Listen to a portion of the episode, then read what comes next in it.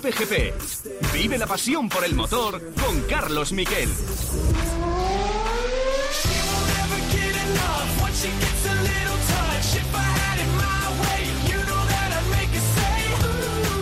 Wow, qué mensaje les doy, pues que me apoyen todo lo que pueda, que cada, vamos, cada poquito que hagan se nota desde el y lo he notado siempre, ¿no? Porque en casa eh, siempre he hecho mis mejores carreras, siempre he puntuado cuando tenía coche para puntuar, siempre acabo entre los 8 o 10 primeros cuando tenía coche para hacer eso. Y este año que hay coche para podium, pues eh, se intentará ganar y con su apoyo pues intentaremos ir a por ello.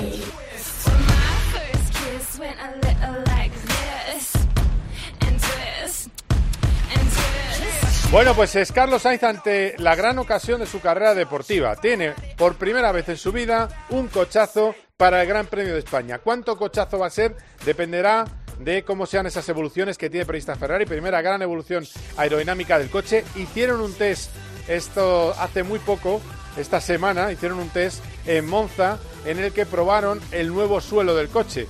Eh, era un test que en realidad era un filming day, pero que servía ese filming day para ver la correlación de las piezas del Ferrari, de esa evolución que llevará Ferrari. ¿Cuánto puede dar un buen kit aerodinámico? Hombre, normalmente te va a dar tres décimas si es muy bueno.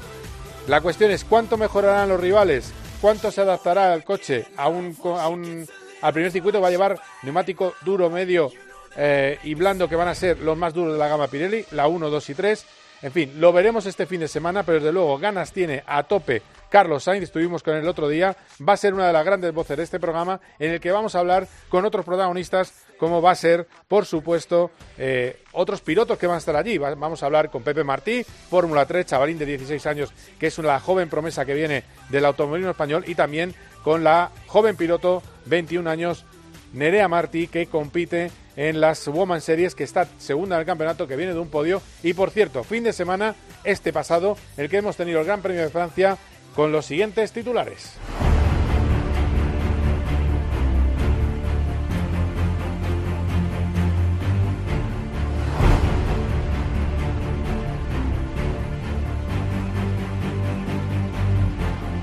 En MotoGP ganó la bestia, Enea Bastianini. Ojo con el piloto satélite de Ducati, que está haciendo un temporadón y que ya avisa a la Ducati oficial. Él está con Gresini, es una Ducati del año pasado, pero le está avisando a Ducati oficial, le dice, es que está bloqueando. Peco Bañaya está bloqueando ahora mismo que yo sea su compañero el año que viene. Quiere un compañero que le dé menos guerra de la que yo le voy a dar. Quiere que siga Jack Miller, porque el mercado de fichajes en MotoGP, luego le preguntamos a Borja González, que le vamos a analizar todo lo que pasó el fin de semana en Le Mans, está que arde. Victoria de Bastianini, que además eso, desgasta muy poco el neumático. Se cayó Bañaya eh, en ese duelo con su compatriota. Segundo, Jack Miller con la otra Ducati. Tercero, Alex Espargaró con Aprilia. Cuarto, Cuartararo. Quinto, Johan Zarco. Por cierto, un Cuartararo desesperado porque su Yamaha no adelanta. Pero ojo que ahora lo veremos. Hay más de uno y más de dos pilotos que se quejan de que no pueden adelantar. Y es que ahora con tanta aerodinámica, lo venimos contando, es más difícil pasar en la categoría reina. Gran resultado de Mar Márquez, que está siendo muy inteligente. Sexto, décimo puesto para Viñales, un décimo para Paul Espargaró, décimo cuarto Alex Márquez en el campeonato de MotoGP. Cuartararo es el líder con cuatro puntos de ventaja sobre Alex Espargaró, solo cuatro puntos. Y ojo con la bestia, con Bastianini, que está a ocho. Ellos son los que están por delante de los demás. En la cuarta posición ya llega Alex Rins, que se cayó con 69 eh, puntos y también se cayó la otra Suzuki, ambos sometidos a el tormento motivacional que supone estar dándolo todo eh, en un equipo y una marca que se va de las motos al terminar este año. Me gusta mucho lo que decía Alex Espargaró. Él ahora mismo pasa del futuro, sigue sin tener contrato para el año que viene, quiere renovar con Aprilia. Aprilia se está tomando su tiempo, disfruta carrera a carrera con lo que hace en la moto, otro podio para el piloto catalán. escuchamos. A mí me da igual cómo, cómo suene. Yo tengo mi libro de ruta, eh, estoy tranquilo, estoy feliz, muy feliz, disfrutando muchísimo. Y ya te digo, lo, he dicho en varias ocasiones y lo, sigo pensando, eh, aunque, aunque se vaya acercando cada vez más, como dices, y nos vayamos reconfirmando.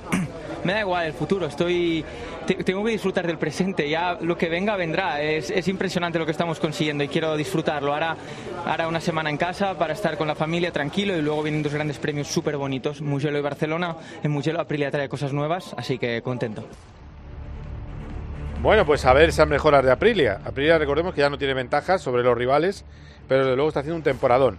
En Moto 2, doblete espectacular de los pilotos españoles. Llegaron a ser seis pilotos al frente españoles, seis de seis, pero luego llegaron las caídas, entre ellas de Pedro Acosta. Augusto Fernández volvió a ganar, no lo hacía desde 2019, seguido de Aaron Canet, que por cierto reconoció que después de la carrera de Jerez eh, que había vuelto prematuramente a los cuatro días de estar, eh, insisto, estoy absolutamente en desacuerdo con esos regresos tan tempranos de la mesa de operación a los cinco días encima de una moto. Mucha fiebre, en la mano hinchada, estaba hecho polvo después de Jerez. En un gran premio al que ha llegado mermado también físicamente, ha sacado un segundo puesto brillante, tercero Chantra y luego otros españoles, noveno Jorge Navarro y González, Alcoba y Arenas, un décimo, décimo tercero y décimo noveno. Vamos a escuchar el regreso de Augusto Fernández. Vuelve a cobrar moral después de unas temporadas complicadas. Dos años duros eh, después del 2019 tan, tan bueno, eh, pero eh, como dices, nunca, nunca hemos tirado la toalla, siempre hemos creído que podíamos hacerlo y que podíamos volver y, y a costa incluso este año que todo parecía que iba a empezar ya todo perfecto y, aún así se ha hecho de rogar. He desconectado un poco más y, nada, y lo hemos podido conseguir. Bueno, pues eh, eso es lo que decía, eh, decía Augusto Fernández. El que estaba, aunque parezca mentira, disgustado, no disgustado del todo, iba liderando la carrera y se cayó. Pero aún así, Pedro Acosta ve la luz al final del túnel en lo prestacional. Califica el fin de semana en Le Mans como el mejor del año. Bueno, eh, estábamos liderando, de normal me caigo cuando estoy el 15.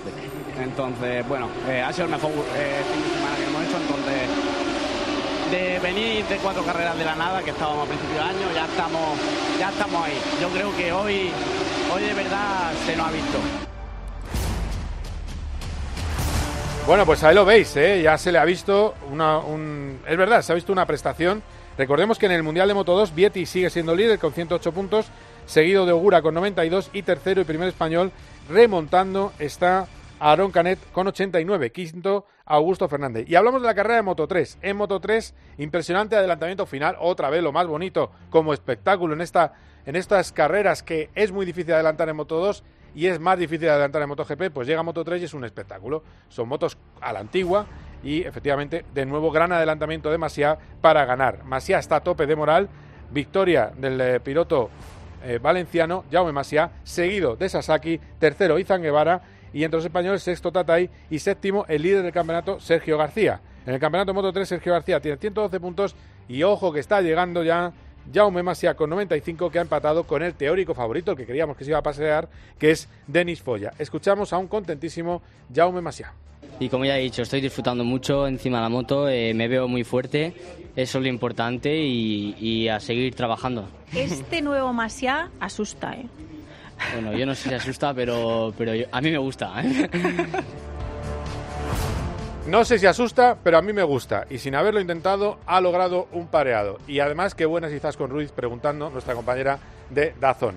Enseguida vamos a escuchar más audios de ese eh, Gran Premio de Francia y lo vamos a analizar, eh, lo vamos a escuchar junto al análisis de Borja González, que ha estado allí en el circuito de Le Mans. Después, el director del circuito, José Luis Santa María, Nerea Martí, Pepe Martí, los detalles del Gran Premio, a lo que optan los españoles, en fin, del Gran Premio de España. Programón el que nos espera, nos vamos ya a Cope GP. Paco González, Pepe Domingo Castaño y Manolo Lama lo dan todo. Bueno, que está la gente temblando. En el deporte. ¡Gol, gol, gol! ¡Toma, toma! En el entretenimiento, en la información. 0-0 los dos campos y falta peligrosa. Favor Paco González, Pepe Domingo Castaño y Manolo Lama. Tiempo de juego. Los número uno del deporte.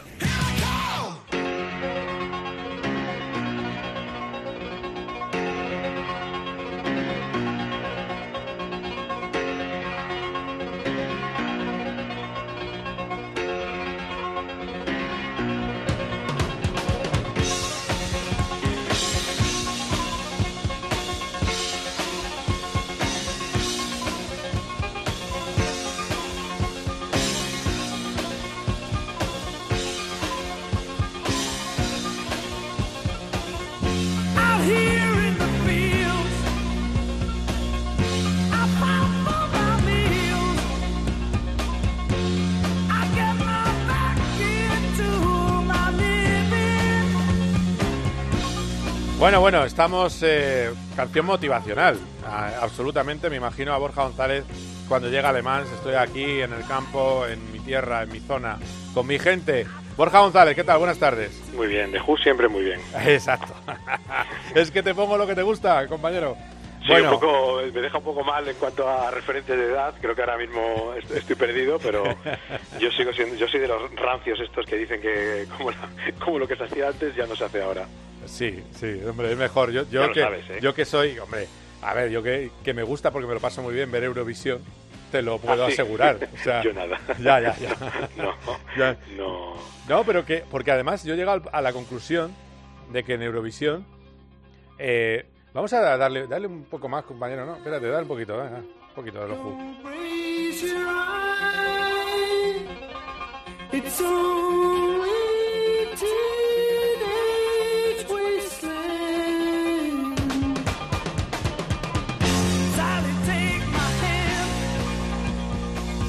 Bueno, eh, eh, cancionaza. Eh, a ver, eh, yo llego a la conclusión de que lo que quiero es divertirme. O sea, Ya, lo, Yo peor... lo que pasa es que soy todavía muy de artistas, ¿eh? Entonces, grupos que sé que han sacado muchos discos, que tienen una trayectoria, que tienen un tipo que toca la guitarra como Pete Townsend o un tío que canta como Roger Daltrey, pues eso eh, me motiva y esto es una cosa que ahora no pasa, ahora es un, un éxito de un... O sea, ahora mismo son éxitos de una canción, Sí, es verdad. éxitos de Spotify. Eso es verdad, son éxitos de una Pero canción. bueno, oye, eh, son épocas, eh, reconozco, pero no han conseguido convencerme todavía. Ya, ya, ya, ya. No, no, pues yo tengo, yo tengo que decirte que mm, yo me vi hasta el Benidorm Fest y, Vale, vale. y, y- y Chanel no era la que más me gustaba, me gustaba eh, la llorería, porque me gustaba el mensaje de a llorar a la llorería. Muy bien, muy bien, pero, pero, tengo- pero, a ver, esto es un festival espectáculo y Chanel dio un espectáculo, ya está, no pasa nada. Eh, ahora que sí, que es monocanción y aparte en un estilo que no es el mío. Igual que, pero claro, cuando se ponen en plan em, serio a hacer baladas, aburren a las piedras. O sea, es una cosa, son baladas de decir, por favor, mm, que me quiero bajar ya. No, no puedo opinar, ¿eh? no puedo opinar porque yo lo que no veo, no, sobre lo que no veo no opino. Vale, vale, vale. Bueno, eh, Te puedo bueno, contar lo que he visto este fin de semana. no, no, lo que has visto este fin de semana han sido eh, motos y de las buenas. Y quiero que me comentes lo que ha hablado Mar Márquez. Me encanta cuando Mar Márquez demuestra que tiene más cabeza que toda la parrilla junta y dice algo como esto que le dijo a Izaskun en Dazón. Cuando estás tan lejos de, los de delante es fácil tomar la decisión, porque dices, ¿para qué voy a coger un poquito más de riesgo si continuarán estando lejos? Cuando ya esté más cerca, pues ahí es donde es difícil controlarse y es donde seguramente pues eh, tocará atacar y estar, eh, y estar más cerca. Ojalá, ojalá llegue ese momento, pero de momento el coger más riesgo significa, en vez de acabar a 15 segundos, acabar a 10, eh, pero en la misma posición, más o menos. Y, bueno, eh, tenemos que seguir trabajando, insistiendo, trabajando. no estoy pilotando de la mejor manera, la Honda tampoco está trabajando de la mejor manera, pero yo creo que si mejoramos un poquito de un lado y un poquito del otro, podremos estar más cerca.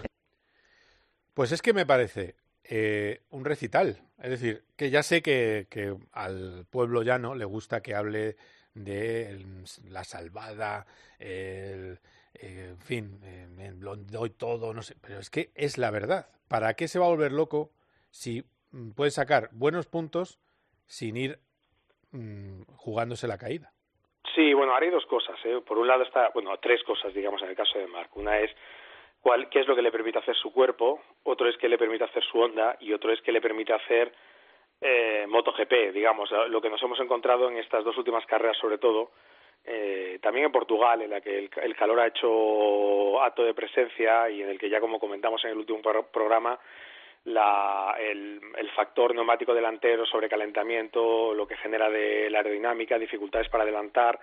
Y Mark lo que hace básicamente es, eh, él corre su carrera de- en dos trozos, digamos, una que son dos vueltas o tres vueltas, las primeras se trata de salir un poco lo, lo más lo mejor que puedas, si te lo permite la moto, no lo hizo en Austin, pero si se lo permite en otras carreras, encuentra un sitio, encuentra cómodo en una posición y a partir de encontrar cómodo en una posición se trata de, de buscar tu ritmo y seguir y hasta donde te, hasta donde te lleve porque sabes que por detrás no va a ser muy difícil que te muy fácil que te adelanten en este caso podemos decir que esta carrera le adelantaron Cuartararo y Zarco y tampoco va a ser muy fácil que tú adelantes y él no tuvo tampoco nadie delante como para, para meterse en ese berenjenal y economizó esfuerzos a la espera de que la, de que la moto mejore Eh, es difícil ver cuándo puede mejorar la Honda. Hay un test en Montmeló. Teóricamente, por lo que ha dicho él, eh, Honda está trabajando en traer algún tipo de chasis diferente. También hablo de que es una moto muy joven y que no han probado todavía nada y que son caminos que tendrán que ir, eh, en los que tendrán que ir trabajando en las próximas carreras. Pero bueno, digamos que ahora se acomoda en eso, que también es una situación que le llevó el, el viernes a decir pues que no estaba para pelear por el título. Entonces, pues bueno, es, es su situación, la ha entendido en, to- en, to- en todas las vertientes que te he dicho y es en la que está corriendo. Y es lo que hace pues que haya terminado en esta carrera sexto, eh, que terminase cuarto en, en Jerez, que terminase sexto también en Portugal, que fuese sexto en, en Austin, bueno, ahí también estuvo el problema de la salida.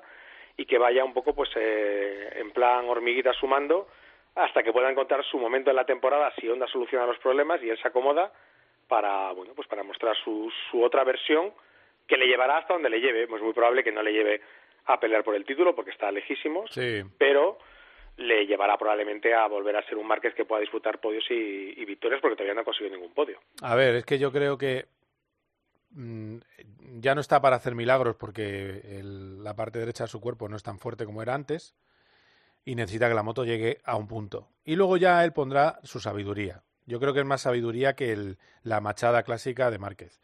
Eh, porque es verdad que no, no, no, no acaba de mejorar el brazo, pero incluso con el brazo derecho regulín, él puede estar ganando carreras si la moto está a la altura. Entonces, eh, que eso lo hemos visto, oye, el fogonazo de Austin al final es una demostración de eso, de, de que en el sitio adecuado con la moto yendo bien lo puede volver a hacer, eso está claro.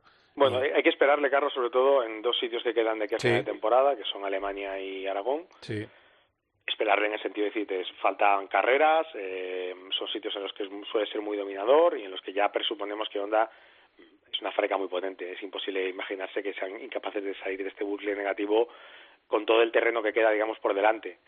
Luego, pues todo lo que venga en positivo en los grandes premios anteriores o en el resto de grandes premios, pues eh, digamos lo, lo cogerá con los brazos abiertos. Pero de momento es la situación que le toca vivir y es en lo que tiene que estar ahora mismo.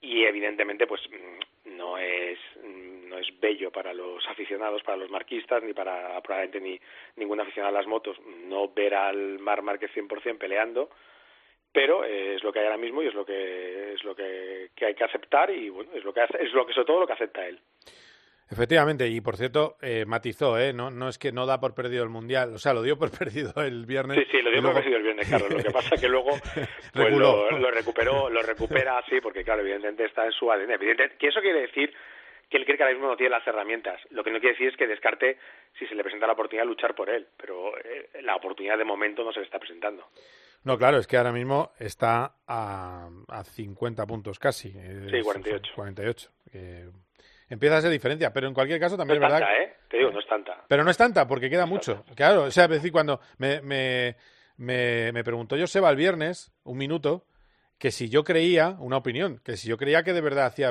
bien eh, dando por tirado el mundial, y dije, hombre, por puntos no está perdido. Lo que hace bien es quitando presión, porque es verdad que evita las 123.000 preguntas de ¿y el mundial qué? Y eso es malo para el equipo. Que le Bueno, estén- y tú, pi- y tú piensas una cosa, Carlos, ¿eh? Hay una, ya sabes que esta es la clasificación que no le interesa a nadie más que a los que nos interesa mucho el, el mundillo, que son evidentemente todos los que nos escuchan, Sí, que es la clasificación de constructores. Ducati primera, sí, Yamaha verdad. segunda, Aprilia tercera, KTM cuarta, quinta Suzuki y sexta Honda. Es que es una pasada. Eh, bueno, sexta Honda a 13 puntos de Suzuki, lo estoy viendo, ¿eh? no me lo sé de memoria. A 13 puntos de No, no, es que la- la moto está dos- peor- que tiene está- dos motos y que se retira. Está bastante peor la moto que, que él. Y luego hay otra cosa también que me ha parecido divertida el fin de semana. Si quieres, no te mojes. Yo me mojo yo. Eh, un poquito de cortinita de humo con los pilotos ha hecho también Alberto Puig para no hablar de la Honda. Eh, de- hemos hablado con Rins y con Mir. Poquito. Bueno, poquito. yo creo que es, es real, ¿eh? porque evidentemente la situación que se le ha planteado a Rin Samir y a, y a la gente que les lleva es tener que hablar con, con lo que haya en el mercado. Eh, lo que, la, la situación real ahora mismo de MotoGP es que el- estamos en un momento de, de economía de guerra. eh, los equipos se han- o las fábricas se han acostumbrado a no pagar ya las morteradas que pagaban antiguamente. Es decir, hay una devaluación salarial evidente y una de las pocas fábricas que no ha, no digamos no ha bajado tanto el listón y teniendo en cuenta que, que le paga bastante dinero a Mark es Honda y es obvio pues que tanto el manager de, de Rins como el de Mir han ido a ver a, a Alberto Puig y Alberto Puig lo ha dejado claro. Lo que también digo es una cosa, mm, eh, si esto no lo, no lo vemos desde la tesitura de que se ha marchado Suzuki, eh, hay que tener muchas ganas para querer subirse a la misma la onda. Claro, es que, es que, es que también es verdad. Es Claro, que es un marrón entonces, considerable. claro, los managers dirán, buscan un proyecto deportivo, no están pensando en el dinero, no sé cuánto. Eso es una mentira como una catedral. Es evidente que si estás picando en Honda es porque estás buscando eh, un dinero. Si quisieras una moto competitiva ahora mismo, probablemente sería más fácil llamar a Aprilia que llamar a Honda, porque se está viendo claramente que en manos de Espargaró la moto funciona muy bien en todos los circuitos y sería el sitio al que yo llamaría si, si no pensas en el dinero, pero evidentemente eh, el- el- también el, el valor, digamos, o el afecto o tu mérito, pues se demuestra también con lo que te pagan y es un poco por lo que se mueven, pero es evidente que no es la mejor moto ahora mismo la, la Honda, bueno, de hecho, ahora, si miras la clasificación sería la peor y, y meterse ahí pues es... Bueno, yo, ser creo que, bueno, KTM está ahí también, ¿eh? Más Bueno, sí, KTM sí, lo vamos a dejar aparte porque KTM anda un poco en la, en la misma en la misma onda, vaga, vaga aquí a juego de palabras, pero sí, sí, tampoco, pero tampoco están llamando No, pero a ver, que yo, yo te diga, bueno, que yo no critico a Alberto, que es un gran manager, pero que al final eh, tampoco era necesario reconocerlo eh, públicamente, eh, No, pero sinceramente. bueno, pero yo creo que no es, no es necesario, sobre todo porque sin- en un momento en el que no estás ofreciendo a tus pilotos una moto competitiva, eh, darles un elemento más de inestabilidad no creo que ayude demasiado. Pero bueno, esto al final es el juego que hay ahora mismo de mercado y es, es lo que hay. Y bueno, pues veremos a ver cómo, cómo termina recolocándose todo. Supongo que no tendremos que esperar muchísimas semanas para saber cómo va a ser el MotoGP de, de 2023 mientras seguimos contando cómo es el de 2022. Bueno, te voy a traer dos audios que, vienen en este apartado que he instaurado en, en COPGP después de tantos años aguantando eh, bravuconadas moteras, que es en MotoGP no se adelanta. Capítulo 1. Paul Espargaro, no adelanto con la Honda. Sí, sí, sin duda, sin duda. Lo que se ve es todo lo que hay y, y no, no pude hacer más. Eh, en mi caso, el ritmo es el de todas las ondas es bastante parecido, pero no puedo adelantar, no, no, no, no puedo. No, no, me cuesta muchísimo, no tracciono. Al no traccionar, me cogen unos metros que luego tengo que recuperar más, intentar adelantar y con la temperatura del neumático delantero es, es un poco drama. Y luego, capítulo 2, el líder del mundial, Fabio Quartararo, sale mal y eso le lastra la carrera. Dice que podía haber ido más deprisa, pero que no podía adelantar a nadie. Fabio Quartararo. Cabreado, ¿no? Pero muy frustrado porque podía ir mucho más rápido, pero al final no podemos adelantar y es lo que más frustrante de la carrera, que no disfruto en una carrera. No disfruto, lo que más disfruto es cuando hacemos un entrenamiento, estamos solos o incluso con gente, pero en una carrera que sabes que puedes ir más rápido y que estás bloqueado detrás, pues eh, no hay nada que hacer. Bueno, pues eh, que no se adelanta MotoGP. Sí, bueno, a ver, son... Es verdad que, por ejemplo, en el caso de la Yamaha... Son casos hay una- distintos, ¿eh? Hay una parte relacionada con el motor. Pasco Lama. Ahora, claro, ahora probablemente Mugello y Montmeló Sí. puedan ser más complicados todavía. Sí. En el caso de la Honda hay un problema vinculado al giro. En el caso de todas las motos hay un problema vinculado al, al, al no poder estar a este lado otro piloto por ese sobrecalentamiento del neumático delantero cuando hay mucha temperatura en la pista, como ocurrió en la carrera del domingo. Sí. Y luego también, pues como ya hemos comentado varias veces, al, a todos los cachivaches aerodinámicos que dificulta siempre mucho el, el adelantamiento. Entonces, bueno, pues el... De hecho, mira, por ejemplo, hay una imagen, no sé si la gente se acordará, cuando Paul Espargaro lideraba la carrera de Qatar, cuando le adelantó Bastianini, iba a su rueda y justamente en el adelantamiento de, de tal digamos, de todo lo que genera el, aerodinámica de la Ducati, que lo generan el resto, porque todo el mundo ha copiado esa aerodinámica, eh, se le bloqueó la rueda delantera y se fue recto completamente. Y, y bueno, es, es una cosa de la que se están quejando todos los pilotos. De hecho, Mark el otro día hizo un alegato eh, que ya lo había comentado alguna vez en la reunión de la Comisión de Seguridad en la que se reúnen los pilotos los viernes, que ya había comentado que él creía que había que, que reducir pues todo el tema de aerodinámica y demás, porque veía que, que mm, se había convertido en una categoría, es verdad, en la que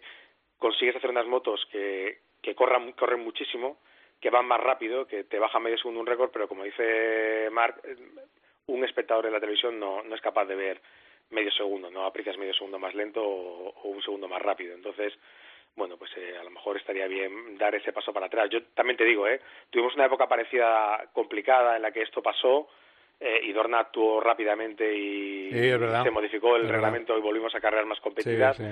Ahora digamos que a lo mejor el reglamento se les puede ir un pelín de, la, de las manos y sé y soy consciente de que ellos examinan todo sobre la marcha y van eh, intentando ir jugando con el reglamento para que para digamos para dar pasos hacia atrás cuando la cosa se, se desmadra un poco y yo es que- creo que es lo que se va a hacer de hecho ya se ha hecho para el año que viene con los dispositivos estos que hacen que la moto baje lo que sea Ah, ¿qué va a pasar con, los, con el whole shot? Entonces? bueno, no se, va a poder, no se van a poder utilizar durante la carrera. Eh, Ah. se va a poder utilizar en la salida, pero no en la carrera. Entonces eso cambia también un poco la perspectiva y va a hacer pues que tengan, digamos, menos herramientas los ingenieros. Aquí hay un juego de, de competición que es, ya lo sabes tú, el de los ingenieros, Total, de los números, total. de la tecnología y otro juego que es el del espectáculo y muchas veces pues colisionan. Es que, es que yo en, en, en F1, vamos, les hacía salir sin comunicaciones de radio, ya te lo digo, y, y sin datos telemétricos. Eh, en fin, ya sé que es un poco bestia lo que digo, pero que al final eh, todo lo que sea eh, ayudar, o sea, todo lo que aumenta la competitividad muchas veces disminuye el espectáculo. Y, y claro, estamos en una guerra de marcas que hace eso. Yo creo, yo no sé tú, bueno, que tú sabes más y estás ahí en los circuitos. El, el whole shot también está acortando las distancias de frenada, ¿no? Y, y- y evita errores de pilotos. Es decir, al final, eh, evita, al evitar que la moto se levante, ya eh, evitas error. Y entonces es más difícil Sí. pasar. Bueno, también te digo eh, que el hotshot lo activan los pilotos, con lo cual son ellos mismos los que tienen que ir jugando con eso. Es un, es un componente más con, con el que tienen Sí. que contar y les complica el pilotaje. Es una- no es una cosa de en plan, no es que vayan con un joystick y les vayan llevando. Ellos tienen, ellos tienen que activarlo y tienen que aprender a utilizarlo y tienen que saber dónde pueden sacar ventaja, dónde sacar ventaja, etcétera. Pero sí que es cierto que bueno pues que, que una cosa que parecía interesante pues se puede de repente girar hacia una cosa que en la parte espectáculo no, no de interés. Y también luego hay que ver, porque luego al final, y esto es como en Fórmula 1, las grandes marcas meten mucho dinero porque investigan. Esto es I más D. También. Lo que pasa que es, un hay I más que llegar a un equilibrio. sí, es verdad. probablemente el I más D del whole shot no son I más D útil para tecnología de calle, es decir, nadie espera que entre en curva con su moto de carretera y que se baje la moto para acelerar mejor. Entonces, bueno, pues a lo mejor no es una tecnología muy útil para, para lo que ellos piensan. Claro, es que es que es así. Bueno, eh, bueno, habrá que, que verlo, pero hay, hay un problema que hay que arreglar porque eh, si no, Joseba te va a preguntar todos los domingos por el adelantamiento de Moto 3. Pero es normal, ¿eh? también te digo, me alegro muchísimo que me haga la pregunta independientemente de MotoGP, ¿eh? porque es que es verdad que Moto 3 está siendo este año espectacular. El año pasado, creo- no sé si aquí lo hablamos mucho, creo que sí. Criticaba yo muchas veces que Moto 3 eh, era un poco demasiado locura, no, no tenía mucho sentido, era hasta un punto peligroso, Sí. demasiados pilotos, los tíos que no tenían ritmo estaban peleando por subir al podio, por ganar, y ahora están los mejores delante, se rompe el grupo con los mejores, y luego se la juegan en adelantamientos limpios en los que no ha pasado absolutamente nada y llevamos ya muchas carreras con finales preciosos en los que el más hábil, el más listo, el más pillo, el, el que mejor interpreta la situación se lleva el gato al agua y lo hemos visto con Masia este fin de semana, lo vimos con Izan Guevara en Jerez, lo vimos también con Masia en Austin, lo hemos visto un par de veces con Sergio García y eso es maravilloso. Efectivamente, y este fin de semana ha sido otra pasada. Es una maravilla la carrera de, de Moto 3. Eh, y luego lo escuchábamos antes en la presentación. Está lo de Moto 2. eh, hubo un momento de seis españoles delante, que es una barbaridad. eh, que yo decía, pero esto. Y luego la cosa se complicó. ¿Estás con Pedro Acosta? eh, está muy bien el regreso de Augusto Fernández, evidentemente. Pero ¿estás con Pedro Acosta en que lo de este fin de semana es especialmente positivo, aunque haya acabado mal? A ver, yo creo que Pedro ha hecho mm, más de lo que dice lo que dicen sus resultados. Ha sido más ha sido rápido, ha sido con- constante muchas veces en entrenamientos, pero con fallos puntuales. Y es de este fin de semana es un fallo puntual. O sea, si te notas que la velocidad la tiene, la capacidad de hacer ritmo la tiene. Este fin de semana ha sido muy dominador en entrenamientos. Ha conseguido la pole, que es algo que tampoco conseguía en Moto 3. Eh, le costó muchísimo más conseguir su primera pole. Y eso te da buenas pistas sobre el potencial que tiene el piloto. Pero luego, claro, esto mm, es más complejo que, eso, ¿sabes? Es- tienes que juntar todas las piezas. eh, o sea, esto, digamos, que deja también bien a las claras de que no es fácil ganar carreras.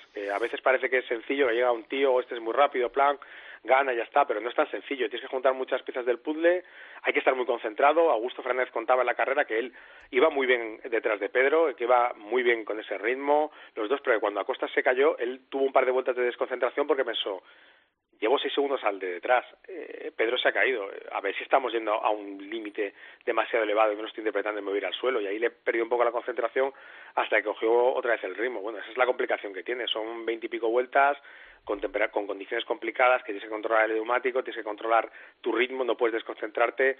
Y eso es un poco, bueno, pues el punto definitivo que le falta a Costa, que yo creo que está cerca ya de conseguir el primer gran resultado lo ha rozado este fin de semana, pero bueno, al final ha sido para Augusto, que es un piloto que llevaba tiempo sin ganar, dos temporadas seguidas sin, sin hacerlo, y que bueno, pues dado ese gusto, y él lo que ha hecho es de una carrera que la verdad que fue magnífica para los españoles, con seis pilotos delante durante mucho rato, que hubo un poco un descarte, pues se cayó Ramírez solo, se cayó Arena, se cayó y se, se llevó por delante a Alonso López, que lo había hecho fantástico, eh, y luego pues mm, el resultado ha sido magnífico, porque ha ganado Augusto y segundo ha sido Canet, de nuevo un fin de semana de mucho mérito, se ha hablado mucho menos, pero todavía está la operación muy reciente y ha conseguido además dar un buen salto en la general, ya, ya está tercero a, a 19 puntos de líder en un momento en el que, el- en el que Vietti eh, está fallando. Falló en Portugal, ¿eh? quedó segundo pero falló. Lo que pasa es que las circunstancias le ayudaron y terminó en esa posición. Sí, pero, sí, sí. pero ahora están aprovechando y, y Ogura, que había sido muy dominador también en Jerez, no lo fue tanto, se, se aprovechó también de las caídas de los españoles, aprovechar entre comillas, que de- no hay que caerse, pero digo para sumar puntos,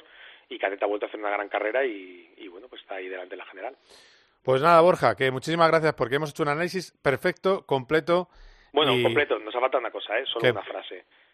Enea Bastianini y Alex Espargaró van en serio, Ah, mira, vale. ¿vale? Me Esto quedo hay que con decirlo así porque son dos tipos que no contábamos con ellos para nada. Enea lleva tres victorias, Alex lleva cuatro podios, lleva tres seguidos, con una victoria, con una pole, y ahora mismo es segundo de la general a cuatro puntos de Cuartararo, y Bastianini es tercero a ocho puntos de, de Cuartararo y como mejor Ducati y hizo otra vez una carrera sensacional. Quiero tener a Alex próximamente en este programa. Bueno, pues yo hablaré con él y, lo, y yo creo que podremos podremos conseguirlo. O también podemos conseguir que nos deje tirados, ¿eh? pero creo que, que a- a- apela- apelaremos por la otra parte, por la que, que le puedas tener y preguntarle. Perfecto, pues muchas gracias, Borja. Un abrazo. Un abrazo, Carlos. Quedaos aquí que vamos a hablar enseguida de Fórmula 1. Kiss went a little like this. Cope GP. You know that I'd make a save. Solo Juanma Castaño consigue que te acuestes cada día sabiendo todo lo que pasa en el deporte. Los números de solicitud comprendidos entre el 10 son los que tienen derecho a adquirir localidades para el partido de la final de la Champions. Han ganado los últimos y los primeros. Y se van a París. Por ejemplo, Javi Herrero. Hola, Javi. Hola, Juanma, ¿qué tal? ¿Tú qué número de solicitud tenías? En la radio deportiva Juanma Castaño no tiene rival. Es el mejor comunicador y cuenta con el mejor equipo. Elena Condis. Hola, Elena. Muy buenas. ¿Qué tal? ¿Y hay algo más de mercado? Bueno, eh, después de algunas llamadas me dicen que las negociaciones siguen avanzando. Aquí siempre os hemos dicho que Dembélé quiere renovar. De lunes a viernes, de once y media de la noche a una y media de la madrugada, el partidazo de Cope. Na na na na. Na na na, yeah. Woo. Na na na na. I'm so so done of waiting. Oh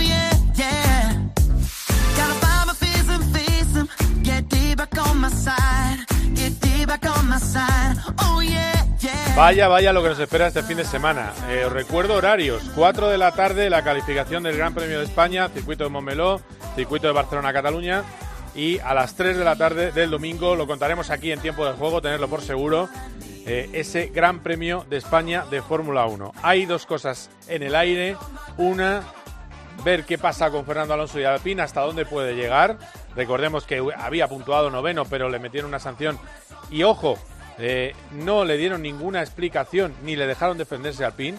Simplemente le pusieron los eh, cinco segundos finales y le costaron los eh, dos puntitos que había logrado en pista en Miami.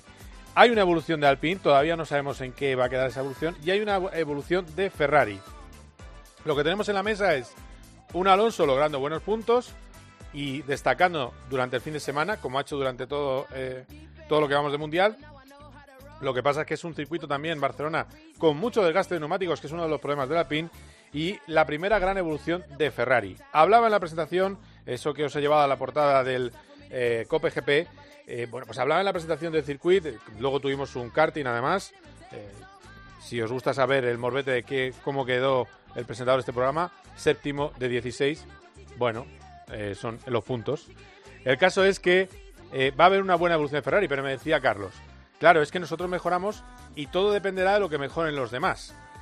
En teoría, visto lo que era la pretemporada, Ferrari es un gran circuito, pero claro, me decía Carlos ya, pero el agarre mecánico en el último sector del Red Bull es buenísimo, me decía Sainz. Y eso es lo que temen ellos, cuando resulta que era su gran eh, su gran sector en los test de pretemporada. Me dice Carlos que van mejor en curva media eh, de lo que van respecto a Red Bull y que van muy parecido en curva rápida. Bueno, pues va a haber esa evolución, pero ojo, Red Bull también va a llevar un coche aligerado, entre 3 y 5 kilos menos, Dicen que es mentira que hayan gastado el 75% de su presupuesto, solo han gastado de evoluciones, solo han gastado un 18%. El caso es que tienen prevista Red Bull una evolución para Barcelona y otra para Silverstone. Dos evoluciones aerodinámica y la de Barcelona, sobre todo, lo más importante es el peso, que se puede colocar al nivel de Ferrari un poquito mejor. Y eso son décimas, ¿eh? si son 5 kilos es décima y media. Bueno, vamos a ver qué pasa, lo veremos el fin de semana, tampoco hay que correr. Y este es Carlos Sainz hablando de lo motivado que está para lograr la victoria. Está como los niños cuando eh, están emocionados por lo que les viene por delante. Como un niño con zapatos nuevos está este año con su Ferrari. Viene de un buen podio, sufrido después de los problemas que tuvo el viernes. Y este es Carlos Sainz. Pues único, primero sería mi primera, entonces ya eso ya lo hace especial. Segundo sería en casa. Eh, es para lo que trabajo, para lo que eh, estoy cada día intentando que, que, suceda lo antes posible, ¿no? Como os podéis imaginar y el que más ganas que tiene de ganar soy yo. O sea, me imagino que la afición tendrá ganas y tal, pero el que más ganas le entran es a mí. Pues ahí lo tenéis. El que más ganas tiene es el propio Carlos Sainz, que habla del empuje de los aficionados y habla de las veces que ha habido llenos. Eh, creo que quedaba alguna entrada suelta, pero ya la cosa estaba al borde del lleno y se espera un lleno, pero en otros tiempos. Eh, es un lleno en el que se va a poder estar más cómodo. Es un lleno eh, menor que el de los, récords. Enseguida tendremos aquí a José Luis Santamaría, a José Luis Santamaría, que nos va a explicar, eh, el director del circuito, qué se espera exactamente de, aficionados. A Carlos Sainz le encanta que haya tanto público y recuerda los llenazos de cuando iba de niño a ver a Fernando Alonso. Sí, has dicho bien, ¿no? No es solo la grada, es el, circuito entero. Em, que yo me acuerdo de ir al Gran Premio en 2005-2006 cuando tenía 10 añitos y, ver las gradas a tope, ¿no? porque era la época en la que Fernando pues, ganaba los mundiales, ganaba las carreras. Bueno, creo que 2010-2013 también se volvió a llenar, pero desde entonces no lo hemos vuelto a ver al 100% lleno. ¿no? Y creo que este año va a ser la, la primera vez en muchos años y, va a ser increíble. A ver, sobre todo lo noto mucho en, en el Drivers Parade cuando damos el, la vuelta en el autobús, para mí ese es uno de los mejores momentos del Gran Premio. Y luego, obviamente, cuando me, cuando me acerco a la grada a saludar.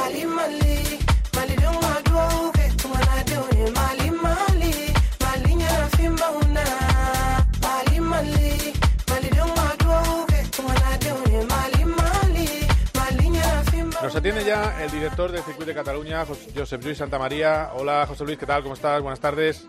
Hola, muy buenas tardes. Ah, bueno, estás eh, en capilla, como quien dice. Qué bonito es tener un gran premio y tenerlo al fin con, público, ¿no? Es otra cosa. Pues la verdad es que sí. Después de, dos años de haber estado eh, sin público, porque el año pasado todo y que habían mil personas, es como si lo hubiéramos hecho sin público la verdad, la respuesta que, ha habido ahora y, cómo vamos a tener el circuito, pues la verdad es que va a ser muy, muy emocionante. Claro, porque, a ver, la gente piensa siempre los 140.000 de 2007. Hay que explicarles que eso es imposible en estos días, porque no hay tantas tribunas levantadas como entonces. O corrígeme tú, a lo mejor sí, eh, sí están ya eh, las mismas. la, configuración es, diferente, es, cierto, hay menos tribunas, e incluso algunas de las tribunas que, que habían en, en ese año, eh, cuando diseñamos el, Gran Premio este año, las hicimos un poquito más pequeñas, que después las hemos tenido que ampliar. Pero no, no la configuración será mm, diferente. Eh, sí que habrá una muy buena entrada y bueno, pues vamos a ver qué, asistencia tenemos finalmente el, domingo. Hay mucha prudencia con las cifras. Em, a ver, yo mojándome más de 100.000 puede ser. Yo creo que no te mojarías mucho. Ah, vale. Que no me arriesgo mucho, vale. no, no, bueno, sí, esperamos, esperamos por encima de los 100.000, sí. Ah, bueno. Joder, pero, Pero está muy bueno, bien. ya sabes, eh, cuando hablamos de asistencia es todo lo global que habrá aquí Sí. el, el domingo. Sí, sí, salgo, salgo yo. O sea, cuando hablan de asistencia salgo yo. Sale- Sí, tú- sí, también salimos tú y, todos. yo, tú y yo estaremos aquí, supongo. Sí, sí, sí. Salimos todos. Eh, desde luego. Y luego está el tema, porque sí que tenéis estudios hechos de mm, presencia eh, española o mm, de Europa, es decir, del extranjero. Eh, ¿En cómo está ese porcentaje? Porque supongo que habrá habido otro regreso del público nacional al tener a Alonso en pista y con eh, Carlos Sainz en un Ferrari que, que pita y que va muy bien. Sí, la verdad es que del, del número de, de personas que han comprado entrada directamente con el circuito, que es donde podemos tener nosotros la, la procedencia, el origen de, de cada uno, eh, lo que sí que vemos es que de este, estos que han hecho la compra directa, estamos hablando de un 70% que es nacional. Ah, mira. Entonces, eh, pero sería un 70 sobre todo el volumen que se ha vendido directamente. Después nos faltaría pues analizar todo lo que son las agencias, que claro, ahí mm, ya no tenemos tanta fiabilidad de- del origen del, del personal, ¿no? Pero sí que se ha visto que en segunda posición estarían Reino Unido, Francia y Países Bajos, que son los más eh, también que frecuentemente han, han tenido mayor asistencia al Gran Premio aquí. Pero eh, sí que es de destacar este 70% de, de las personas que han comprado directamente a través de Circuit, eh, que son de, aquí de España. Sí, sí, no, no. e- Es que, a ver, yo como, eh, como mi público es mayoritariamente de aquí, había años, porque llevo muchos años yendo allí, me acuerdo en 2001, ¿no? Que, que era al revés, que era el Gran Premio de los franceses, ¿no? Que eh, no, no había eh, afición española. Luego llegó el boom, que efectivamente con Fernando fue una barbaridad. Y, y claro, eh, ahora vuelve. Yo creo que estamos en, otro, en otra fase de ascenso de la Fórmula 1 en España, que es muy bonita, que a ver si se mantiene en el tiempo.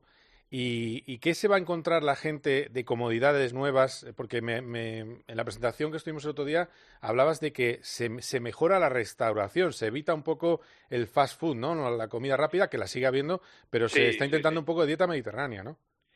Dieta Mediterránea hemos creado cinco espacios nuevos, eh, aparte de que podrán conseguir bocadillos eh, en, en todos los puestos, pero sí que en estos cinco puntos de, de restauración lo que hemos querido es eh, premiar también esta, dieta mediterránea y bueno, pues vamos a hacerlo en la zona de la bermutería, los típicos bermuds, la zona de una zona de arroces, cocina de, de mercado, y con unos menús ajustados y bastante asequibles eh, que bueno yo creo que sean mucho más atractivos que lo que hasta ahora eran pues los bocadillos las patatas y el, y el refresco no Ah, muy bien. Y, y además ha, ha aumentado un poco la presencia en la ciudad, que es otra de las cosas que se echaba en falta, que, que en Barcelona, eh, en la gran ciudad me refiero, eh, tam- eh, por supuesto está Granollers, a ver si se me va a enfadar alguien Granollers, pero me refiero en, eh, en Barcelona, eh, porque tenéis un- una zona ¿no? del, del Gran Premio.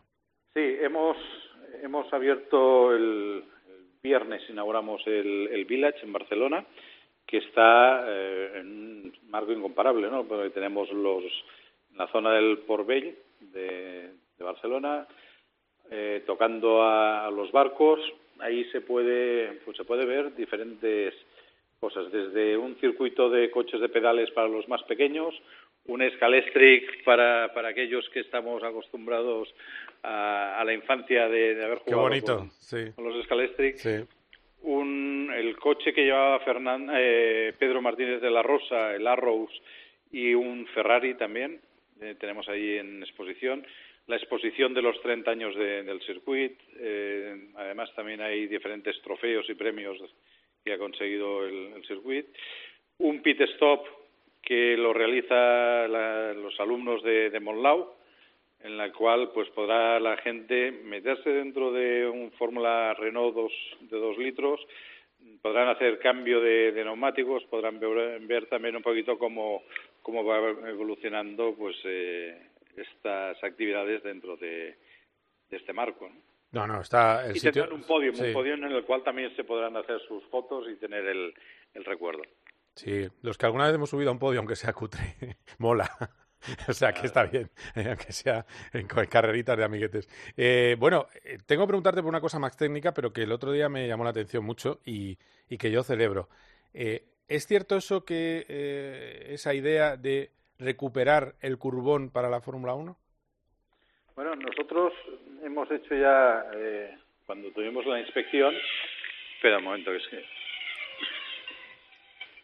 Cuando hicimos la, la inspección de, de homologación del circuito, eh, barajamos la posibilidad también de que se homologue la el, antigua, el antiguo trazado entre la curva 13 y el final de- del circuito. Sí. Eh, se hizo los cálculos, ya nos dijeron las medidas de seguridad que hay que adoptar, ya las tenemos y ahora estamos pues pendientes a, a la nueva homologación de este trazado con grado 1 también y que los promotores pues cuando lo quieran utilizar pues que ya lo, lo podrán hacer con homologación grado 1 igual que el, que el otro trazado. ¿Y por qué ahora se- sería seguro eh, en- eh, hacer esa, esa curva tan bonita y tan técnica de entrada a meta que nos enamoraba a todos?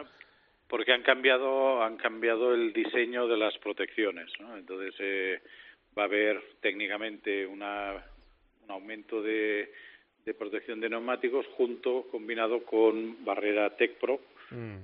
vale en dos puntos en dos alineaciones bueno estamos hablando de más de 200 metros de, de protección de este tipo Ah, o sea que solo de, bueno, eso, eso es algo que hablaréis a lo mejor este fin de semana, ¿no? Decir, oye, eh, si queréis curbón, ahora que queréis circuitos de velocidad Nosotros alta, estamos preparados, estamos preparados, ahora solo falta pues eh, que el que vaya a correr lo quiera utilizar.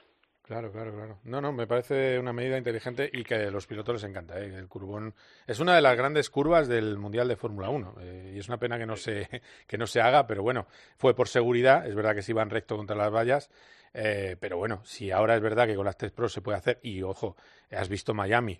Miami no Sí, tiene la seguridad vuestra, vamos a ser realistas. Bueno, es, lo- es lo que tienen los circuitos urbanos, ¿no? Que es, es completamente diferente. Tú tienes aquí una instalación con unas medidas de, de seguridad y cuando vas a un Miami o vas a un Mónaco, pues la seguridad es diferente.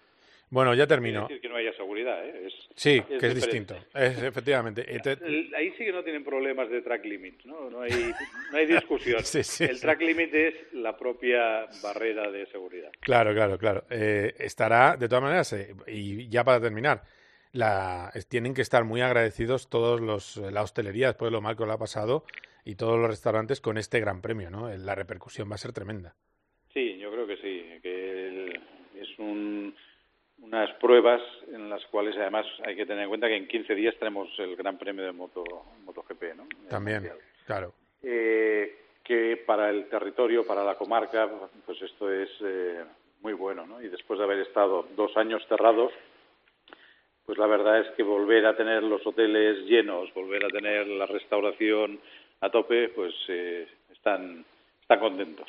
Bueno, Esperemos pues- que vaya todo muy bien. Esperemos. Eh, bueno, a ver si el domingo nos hablamos después de la carrera con una victoria de Carlos. Ojalá. Eh, Crucemos los dedos. Eh, a ver, a ver, venga. Bueno, muchísimas gracias, José Luis. Un abrazo fuerte. Un abrazo. Vaya Adiós. bien, adiós, adiós. My first kiss went a little like this. Cope GP. You know Paco González, Pepe Domingo Castaño y Manolo Lama lo dan todo. Bueno, que está la gente temblando. En el deporte, en el entretenimiento, en la información. 0-0 los dos campos y falta peligrosa favor. Paco González, Pepe Domingo Castaño y Manolo Lama. Tiempo de juego. Los número uno del deporte.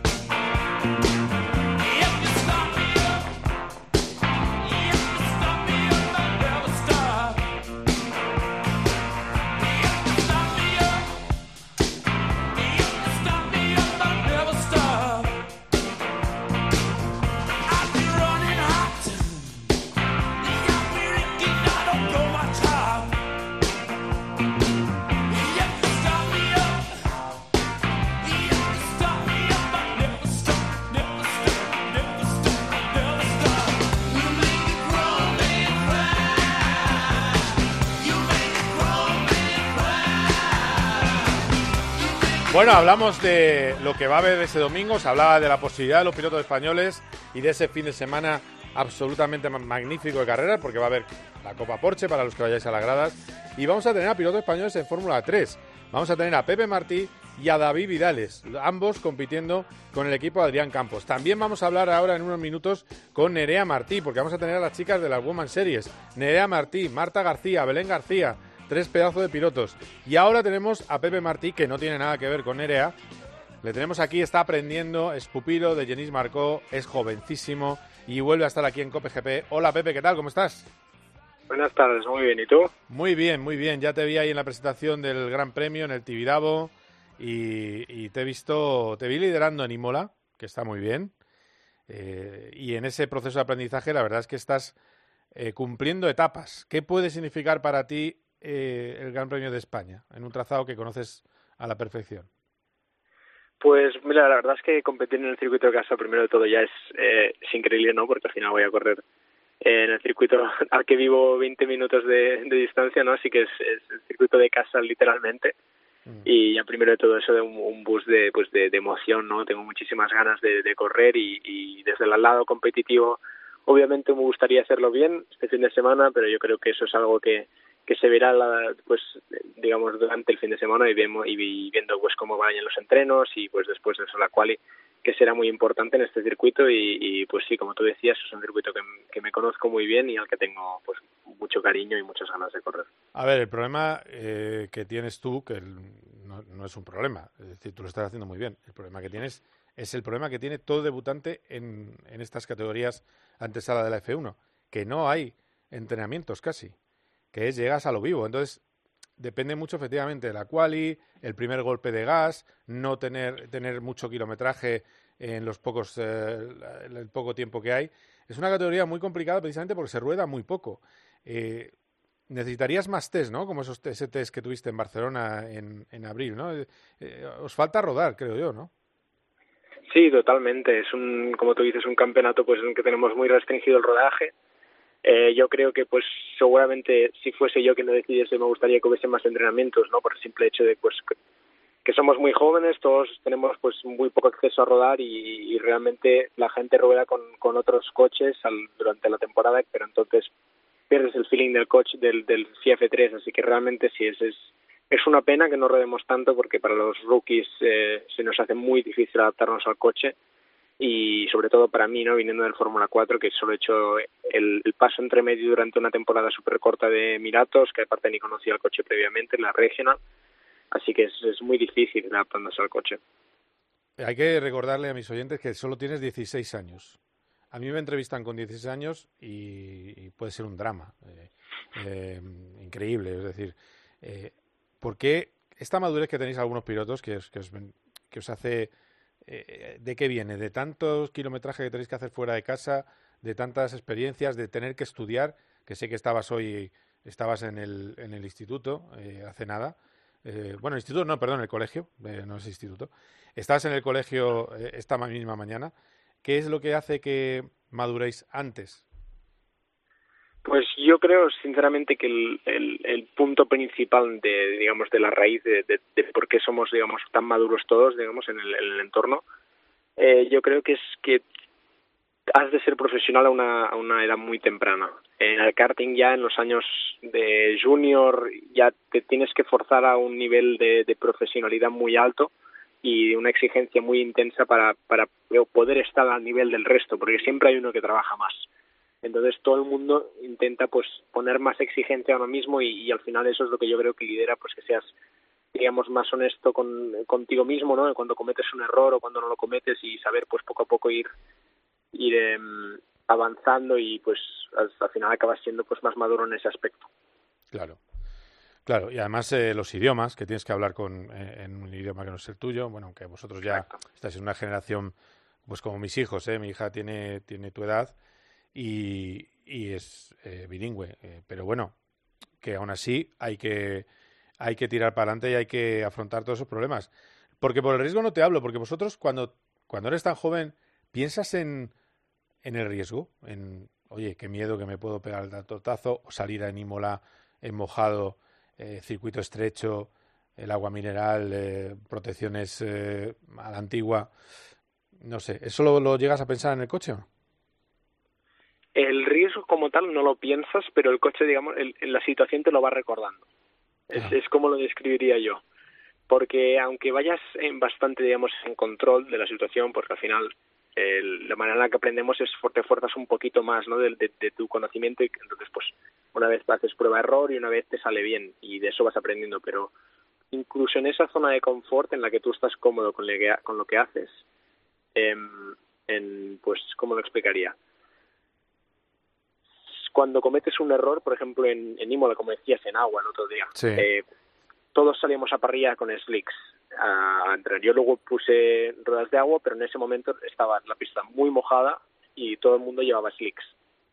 Y en ese momento, el ir a un 25-30% de gas y ir constantemente per- perdiendo tracción, sin casi control del coche, haciendo aquaplaning todo el rato, esas situaciones son las que te recuerdan el, el, el vale, realmente estoy en, estoy poniendo en una situación de riesgo, pero de la otra manera no lo piensas. Claro, claro, yo te entiendo, sí, sí. Es decir, cuando viene el susto es cuando te viene el miedo. Eh, Resumiendo, ¿eh? Sí, bueno, sí, a ver, mie- miedo, miedo no lo llamaría, pero es ese momento de, ostras, vale, cuidado. Cuidado. cuidado, sí. Cuidado que voy deprisa. Exacto. Eh, Cuidado que llevo, mira, estoy de exhibición con un Ferrari en las calles de Mónaco, pero me pueden fallar los frenos y pegarme un tortazo. Eh, es un poco, es un poco así. No sé si viste lo del Leclerc de, de ayer, el hombre. Sí, lo vi, pobre. Pero que además era un fallo mecánico, todo el mundo se ríe. Pues es que eh, esto pasa en los coches clásicos que normalmente están acostumbrados a un ritmo de piloto clásico. Cuando se sube un piloto que va todo trapo, pues a veces fallan las, los componentes, eso es así.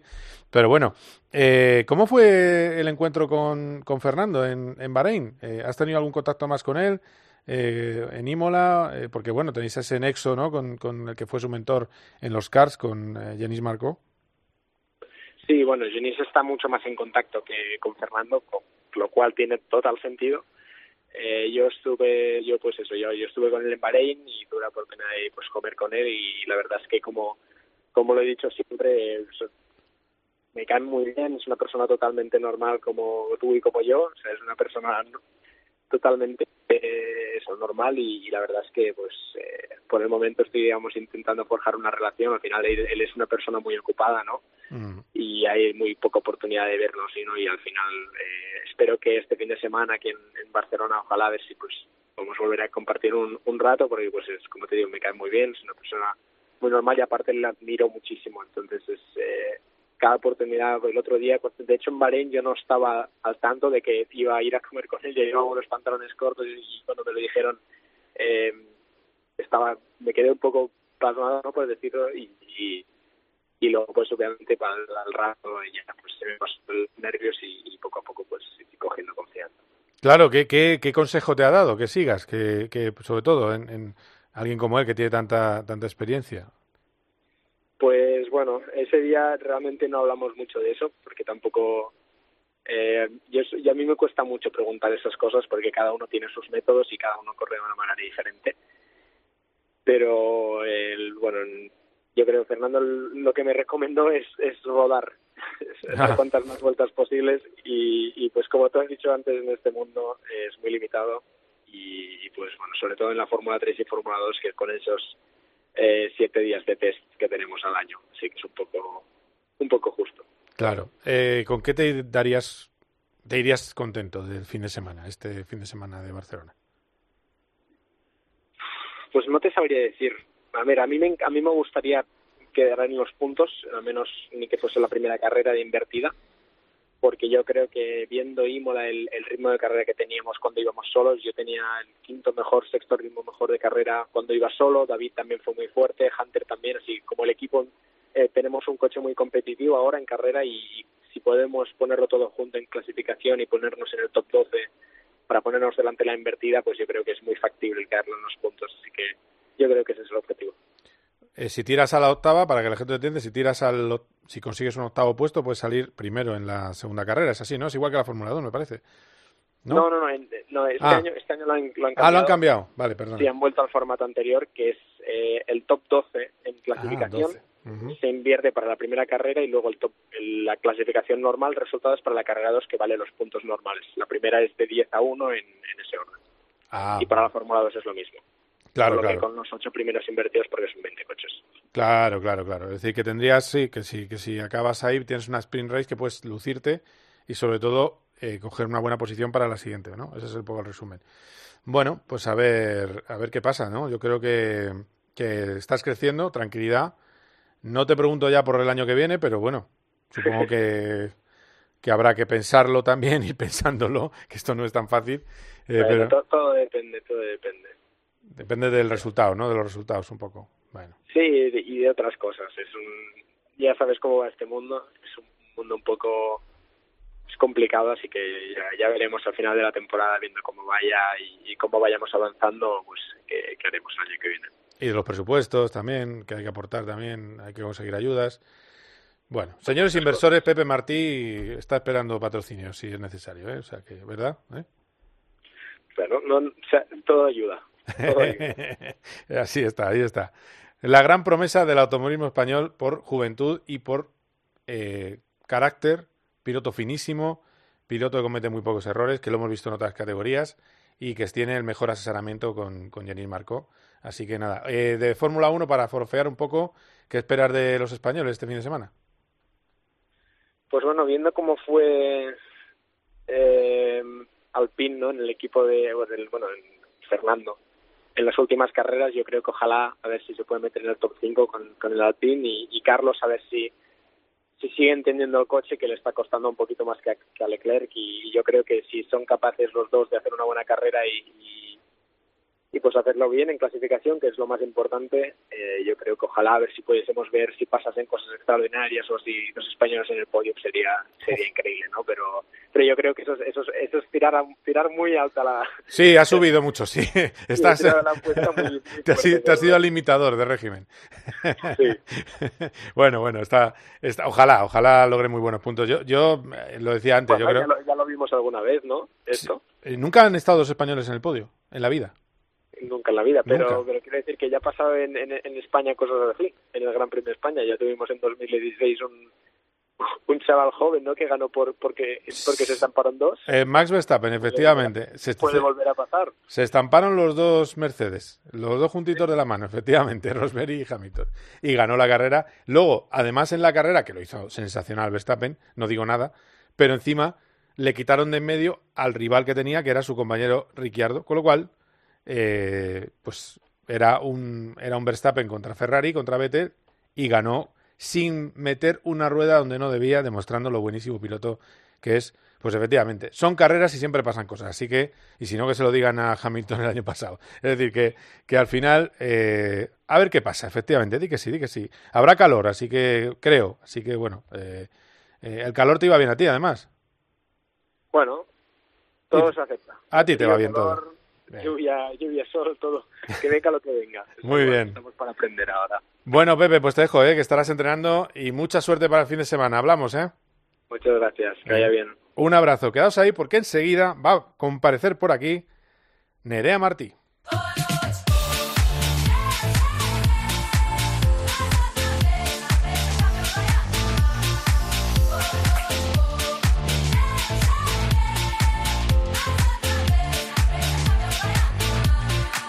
Va a tener muchos ingredientes el Gran Premio de España de, de automovilismo, de Fórmula 1. Eh, por supuesto, todo el mundo va a estar pendiente de lo que pasa en la Fórmula 1, pero veníamos de hablar con eh, Pepe Martí, piloto de Fórmula 3, y también no es su hermana en absoluto, no tiene nada que ver con él, pero es la estrella española de las Woman Series, Nerea Martí, y la tenemos aquí en COPGP. Hola Nerea, ¿qué tal? Buenas tardes.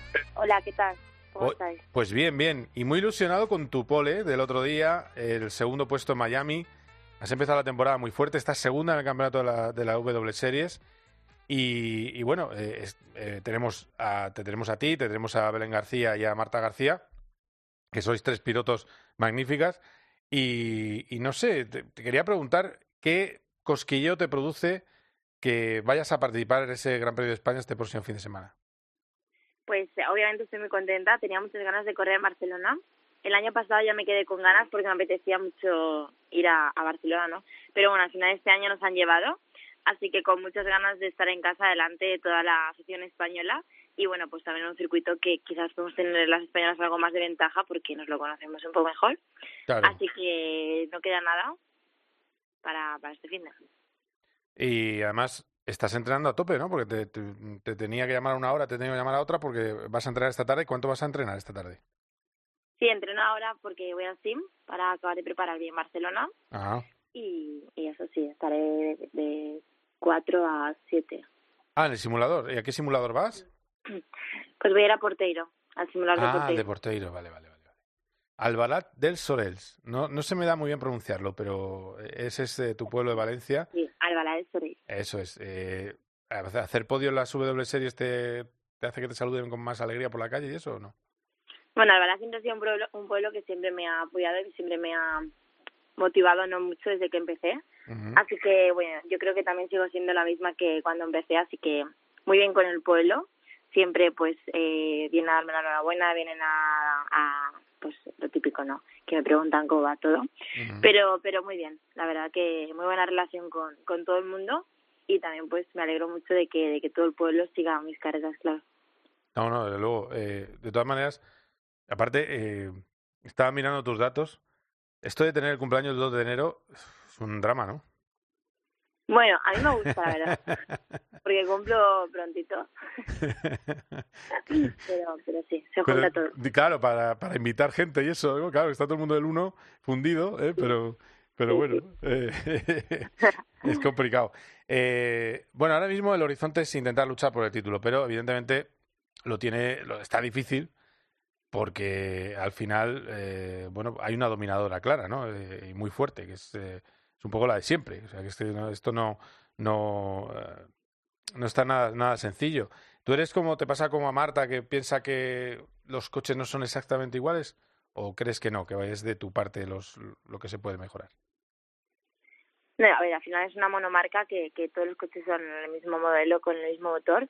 Sí que es cierto pues que ni- ninguna categoría se puede conseguir al 100% la igualdad, pero bueno, nosotros cambiamos de motor cada, cada carrera entre todas los pilotos. Ah, y al final pues si siempre gana Jamie es también porque también es verdad que tiene más experiencia que prácticamente ninguna en este coche, pero bueno, yo creo que no tampoco es imbatible. Creo que cada vez me estoy acercando un poco más, así que a ver si en Barcelona puedo tener ahí un punto de apoyo con, con todo el mundo y poder pues ganarla, ¿no? Que es el objetivo principal, que es porque es la rival más fuerte este año. El otro día, ¿qué es lo que te pasó exactamente? ¿Fue un problema técnico del embrague o simplemente que fue exceso de, fuego- de fogosidad?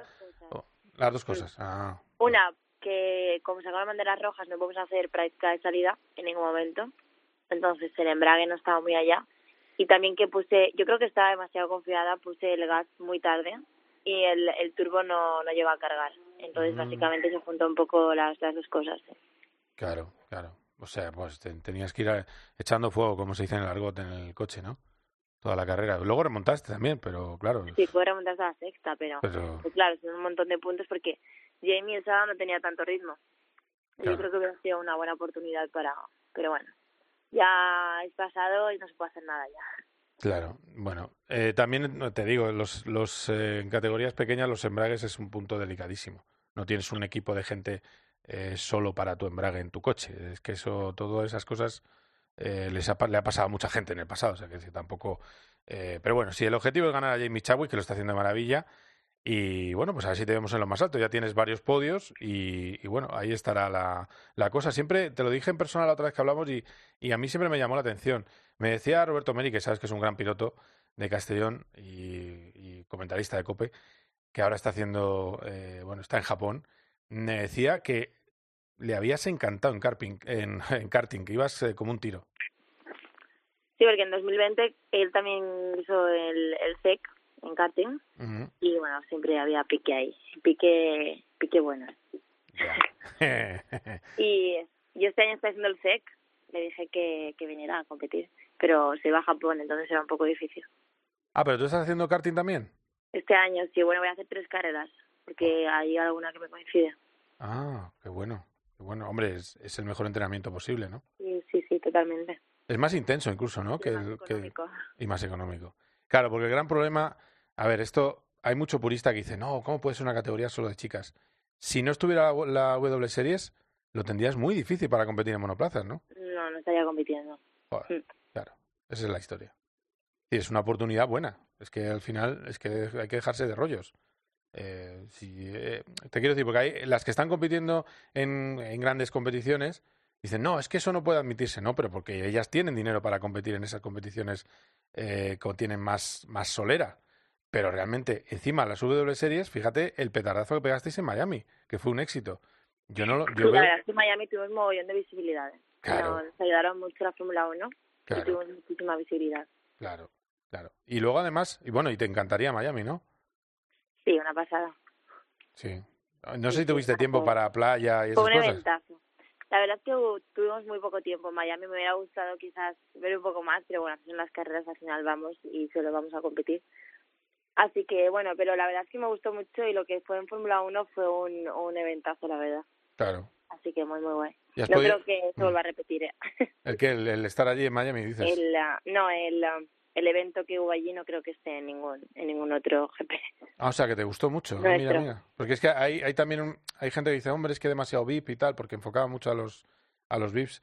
Pero es verdad que, que, generó expectación, que en Estados Unidos no es fácil y, y unas audiencias eh, tremendas. Vosotras debíais pasar más rápido, yo creo, la chicán lenta, donde estaban a- tan ahogados los Fórmula 1 que los propios Fórmula 1. En esa chica dices. Sí, solo ahí, digo, tampoco nos volvamos locos, pero la zona esa tan lenta y tan perezosa, los, los barcos estos que son ahora la Fórmula 1, yo creo que iban fatal. Pero bueno, no sé. No sé si llegasteis a, a compararlo. Pero vamos, eh, esa, No, pa- no. esa parte, por ejemplo, ¿a ti te Esa gustaba? parte era muy técnica. Eso, eso te iba a decir. pero el circuito en sí molaba mucho. ¿eh? A mí Ah. me gustó mucho el, el- circuito. Claro, no, es que hubo... Lo único que cuando te salías de la trazada, al Sí. ser urbano y esto, se iba bastante. Ajá. O sea, ¿era, era tan... ¿Era hielo, como decían? ¿O, como ir sobre mojado? Si te salías de la trazada, sí. Uy. Es más, yo en la cual y me salí un poco de la trazada llegué a tocar el muro antes de cuando salí la primera vuelta. Joder, fíjate. Sí, sí, sí, sí. No, no, pues... Pues hombre, es bueno saberlo, ¿eh? de primera mano, eh, que, que te gustó el circuito, porque es verdad que, que hubo muchos pilotos de Fórmula 1 que les molestaba mucho la chicane. A mí me parecía que era una dificultad. ¿no? Yo tampoco, sí, tenían que ir de filada uno, pero era una dificultad. Esa Sí, lenta está justo. Ah, a ¿a ti mí te me gustó el circuito. Ah, sí. muy bien, muy bien, muy bien. Bueno, ¿y Barcelona está entre los tuyos favoritos o qué? Sí, claro. De los más especiales. Ah, muy bien. Veremos qué tal va. va. ¿Has podido tener contacto con los pilotos de F1 o nada? No. Eh, Miami nos estuvimos bastante cerca, pero no pudimos decir nada, así que Ah, contacto así directo no. bueno, ¿apuestas algo para la carrera de Fórmula 1 del domingo? ¿Algún, ¿Alguna victoria de Sainz? No sé. Hombre, pues ojalá. Yo creo que Sainz lo está haciendo muy bien y aquí en España quizás tiene un puntito más que, que Leclerc, ¿no? Porque Leclerc también se ha puesto las pilas este año. ¿Y Fernando? Y Fernando también. Hay que confiar en su plan y ver si, en Barcelona. Sí, yo creo que los españoles en Barcelona pueden hacerlo muy bien. Obviamente apuesto por ellos antes que nadie. sí. Muy bien, Nerea. Pues eh, eh, ah, no, no me acuerdo, ¿cuál era tu ídolo de, de pequeñita, de, de pilotos? ¿O cuáles han sido los que más Pues te han cuando he gustado sido siempre? pequeña siempre me he fijado en, y he visto documentales, todo el rollo de Ayrton Senna, Ujú. pero conforme he ido creciendo he visto también que los, los tiempos y las cosas han ido cambiando mucho, entonces me gusta pues coger cosas pequeñas de, de cada piloto. Ajá.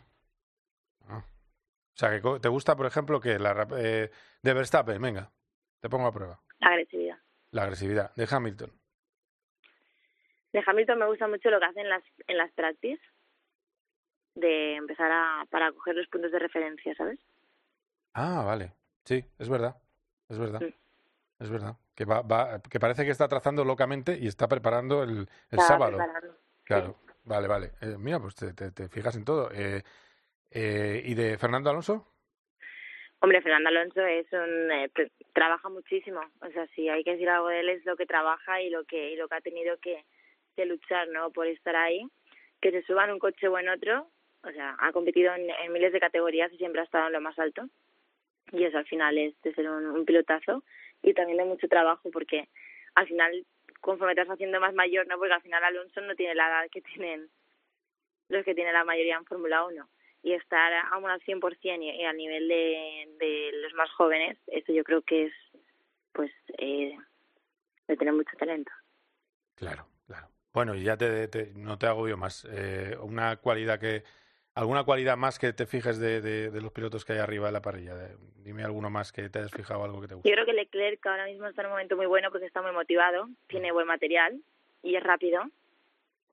Sí que es verdad que a veces comete fallos, pues obviamente de experiencia, pero pero bueno, yo creo que, que lo está haciendo súper bien. Tiene mucha confianza en las en los cuales a, a una vuelta, ¿no? Yo creo que eso es muy importante en la Fórmula 1.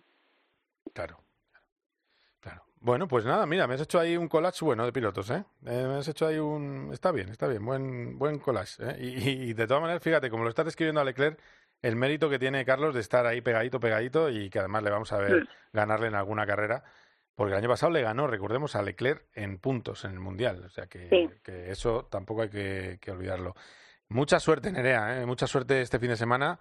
A ver si me puedo pasar a veros ahora que ya me dejan entrar a vuestro paddock. Así que, eh, bueno, pues, eh, pues eso, mucha suerte y que el público también sea ese empujón que, que tanto necesitas. Vale, perfecto. Nos vemos. Muchas gracias. Venga, un abrazo, que vaya bien, Hasta adiós, luego. chao, chao.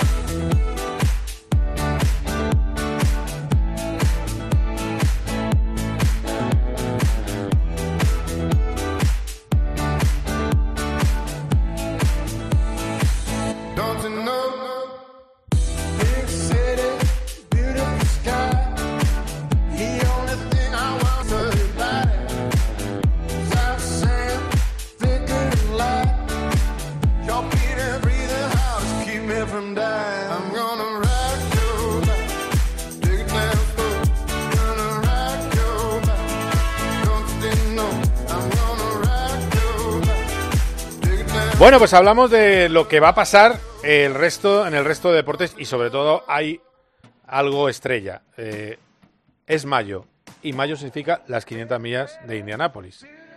Antes os he hablado de la carrera de ayer de Alex Palou. Sorprendentemente hubo un error. Yo creo que casi va para dos años sin errores. Y empiezan los entrenamientos. Empiezan mañana, martes, de martes a jueves. Empiezan los entrenamientos de las 500 millas de Indianápolis con la parrilla que se establece el fin de semana.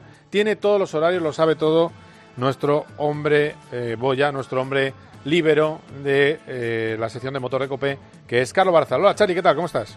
Hola Carlos, muy bien. Bueno, pues eh, ¿cuándo empieza el jaleo? Eh, luego vendrá el Fast Friday, eh, todas las... te- te- a ver, tengo que decirte... bueno, ahora, ahora me lo dices, ¿eh? porque lo primero es la información, pero te voy a poner una coletilla de opinión. Qué bien venden la burra y qué pesada es. Es decir, es qué manera de llenar con aire, pero, uy, cuidado que ahora, van a subir la revolución. Pero si lo que importa es el, el- el domingo las 500 millas. Pero como está planteado como un, como un mes entero en Indianápolis, pues nada, pues eh, la milonga. Ahora le suben la presión, es maravilla, le suben la presión. Pues sí que no, lo que importa son, es una carrera, y además larga, de 500 millas. Pero bueno, mm, te da detalles, eso es verdad, de quién va y quién no va. Así que ahora ya me puedes contar de esto, de- por esta pequeña... Si, si me permites un matiz a lo que has dicho, Sí, hay que contar que lo que se va haciendo es ir un poquito más rápido siempre y el hecho de que sean tantos días permite probar, en general, en diferentes condiciones.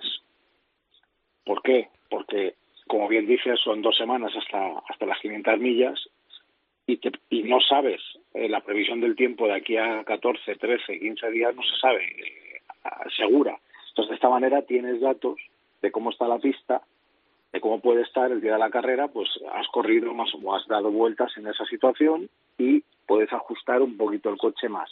Eh, es un poco eso. Y luego lo de darle chicha, pues lógicamente, cuando ya va llegando la quali, pero para eso ya tienes detrás un montón de vueltas de, de práctica para, pues, bueno, para ir subiendo la velocidad poco a poco hasta llegar al, al punto álgido que es la, que es la quali. Bueno, eh, más o menos hora, bueno, horarios es muy, Horarios, muy te cuento. Mm. No, bueno, eh, Dime, básicamente empezamos eh, mañana, empiezan los, los veteranos que tienen ahí sus dos horitas de, de práctica, que Sí. son los que los que han corrido en Indianapolis pero llevan algún año sin correr, ¿vale? Los que han hecho algún algún intermedio, esos empiezan a las nueve de la noche. Vale.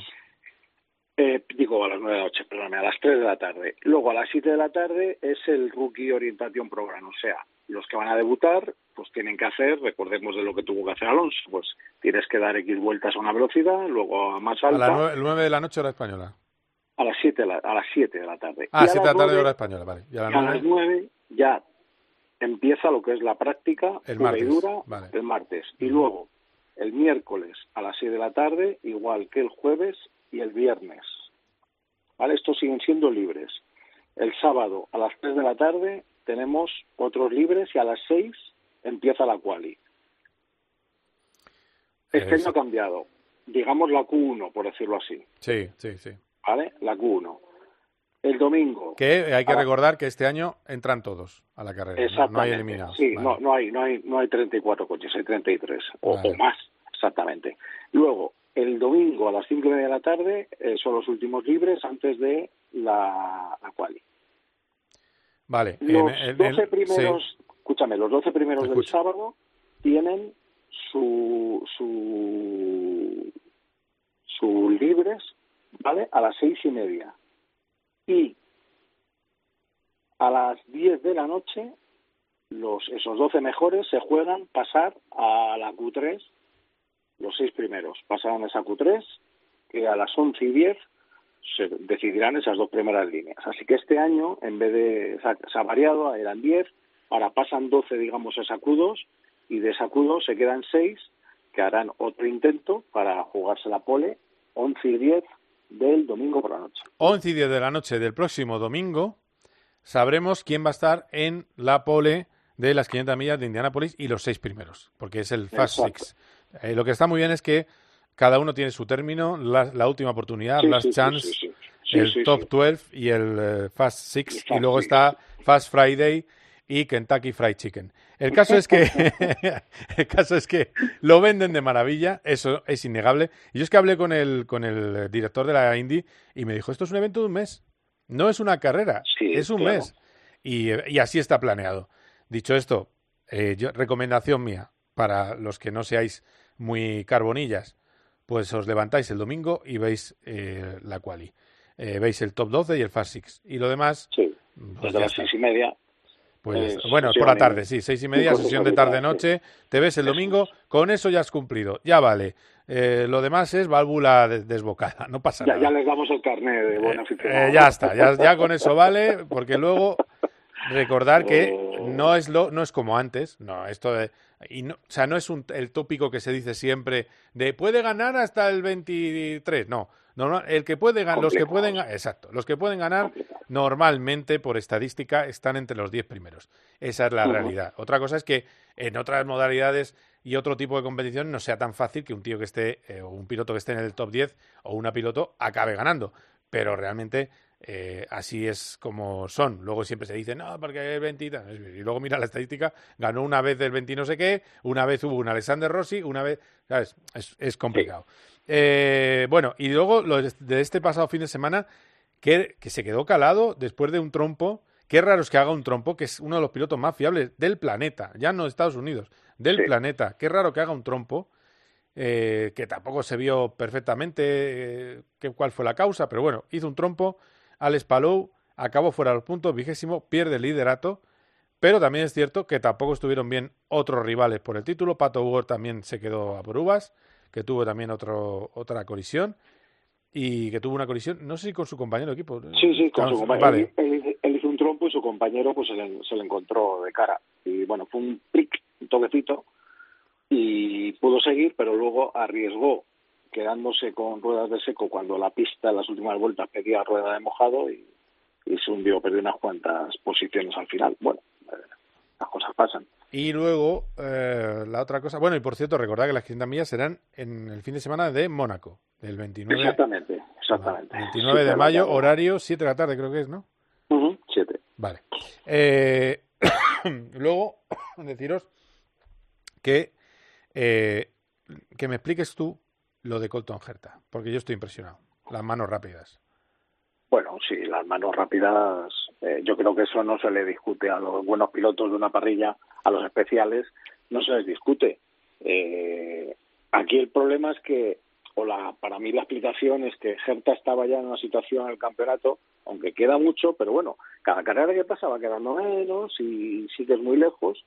Y entonces, bueno, pues yo creo que fue un poco ir a por todas, ya me da igual. Ya si sale mal, sale mal. Pero es verdad que, que tuvo un control del coche y una suerte tremenda en una de las, de las maniobras. Pero eh, sí, hay una, hay por ahí pululando una, una vuelta, la vuelta de salida de boxes. La vuelta anterior al, al, Exacto, al cuando control que él tú. monta, claro, cuando está la pista mojada y él monta ruedas de seco, o sea, en ese, ese momento de, de que los tiempos están que sí, que no, casi que si vas con la de agua en un...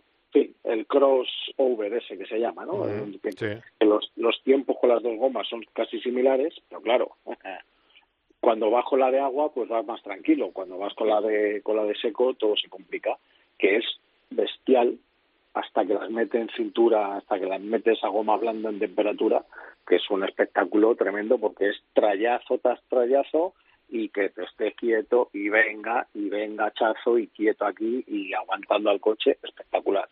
Es tremendo, tremendo. Es un Gran victoria, Es gran victoria una gran victoria de Gerta, efectivamente, porque de, de aquel control pasa al que tiene delante, de aquellas cabriolas, Exacto. arriesga siendo de los primeros en poner seco y Eso acaba, acaba ganando la, la carrera. Eh, delante de, eh, ha sido Gerta, Powell y eh, me parece... Eh, Pallenó. Y Pallenó. Gerta, Powell, Powell a que dos segundos. Pallenó ¿no? Power, Pallenó Power. Eso es, Pallenó Power. Segundo, Pallenó, vale, vale. Y eh, Pallenó cada vez que, que sale cuando hay cuando está en Indianápolis. Sí, también. eh, eh, no, y también cuando aparece el agua. Es, es como los caracoles, pero cuando llueve, no cuando sale el sol. Bueno, Bueno, es que bueno. va, que los caracoles salen cuando llueve. No, pero, pero fíjate que Power la primera vuelta iba como una tortuga y al final, oye, sacó No, un no. resultado, ¿eh? A ver, eh, yo creo que esto al final es eh, el principio de carrera estaba muy muy complicado y son eran que eran 85 vueltas, calma y tranquilidad. Yo creo que ahí ahí vamos, yo no digo que Palou se precipitara porque no, simplemente pues le- el coche le pegó quizá por los reglajes, el coche iba un poquito más duro, que sabes un reglaje más de seco que de agua. Y quizá pues cuando el coche le, le- se le vuelve, cuando él lo intenta recuperar, pues el trayazo le llevó la hierro, o sea, es, es un poco mala suerte porque en otro sitio a lo mejor tienes un poco más de asfalto y te da tiempo a recuperarlo, en fin. Bueno, pero eh, estas las carreras tienen estas cosas, ¿no? Así que no, no. Yo creo que hubo hubo coches que se la jugaron a, a- con reglaje más de mojado, otros más de seco. Eh, creo que no era el caso de Gerta. Gerta se lo jugó a un reglaje más de seco y sin embargo, pues mira, el tío, pues tanto que dicen que es tan bueno, pues eh, ahí está. A los que dudan de Gerta, otra cosa es que la cabeza no nos funcione a veces como debe, pero como piloto y como manos de la marinera. El don lo tiene, ahora hay que... eh, Hay que pulirlo. pulirlo, eso es. La madera está. Es muy rápido, es muy rápido, Gerta, el que no lo vea tampoco Sí, no, sí, no, no lo entiende. claro. Muy bien, pues eh, gracias, Charlie. Eh, por cierto, que hubo eh, exitazo de público, subida al fito este fin de semana, subida Sí, de bueno. montaña, es una prueba mítica del, del calendario, eh, que volvió a destacar Javi Villa, eh, que es el gran dominador. Sí, eh, está Javi arrasa y más luego en casa. O sea que, sí, como bien dices, exitazo de público y exitazo organizativo además. O sea que, que salió todo bien, que es lo que, que es lo que cuenta con estas cosas. Pues muy bien, eh, gracias Charlie. Nos, eh, nos hablaremos el fin de semana, que viene calentito. Venga, un abrazo. sí, hasta luego. Hasta luego. Bueno, pues hasta aquí COPGP. Ha sido un auténtico placer y cuidado lo que viene, que viene en curvas este fin de semana, una de las grandes citas de la temporada, que la vais a poder escuchar en tiempo de juego. Y eso sí, con el volumen quitado tenéis tres opciones a elegir de televisión. Tenéis eh, como siempre, Movistar Fórmula 1, pero lo vais a ver en el canal en abierto de Movistar, en Vamos, y también en Tele5, en abierto. Así que, ojo, las pedazos de audiencias de televisivas que va a tener la Fórmula 1 este fin de semana. Más de dos millones y medio, ya hago la apuesta, ya os lo digo yo, de espectadores, pero bueno, vamos a ver qué pasa y si disfrutamos de un gran resultado de los nuestros en el Gran Premio de España. Hasta aquí, Copa GP, adiós. Cope GP con Carlos Miquel.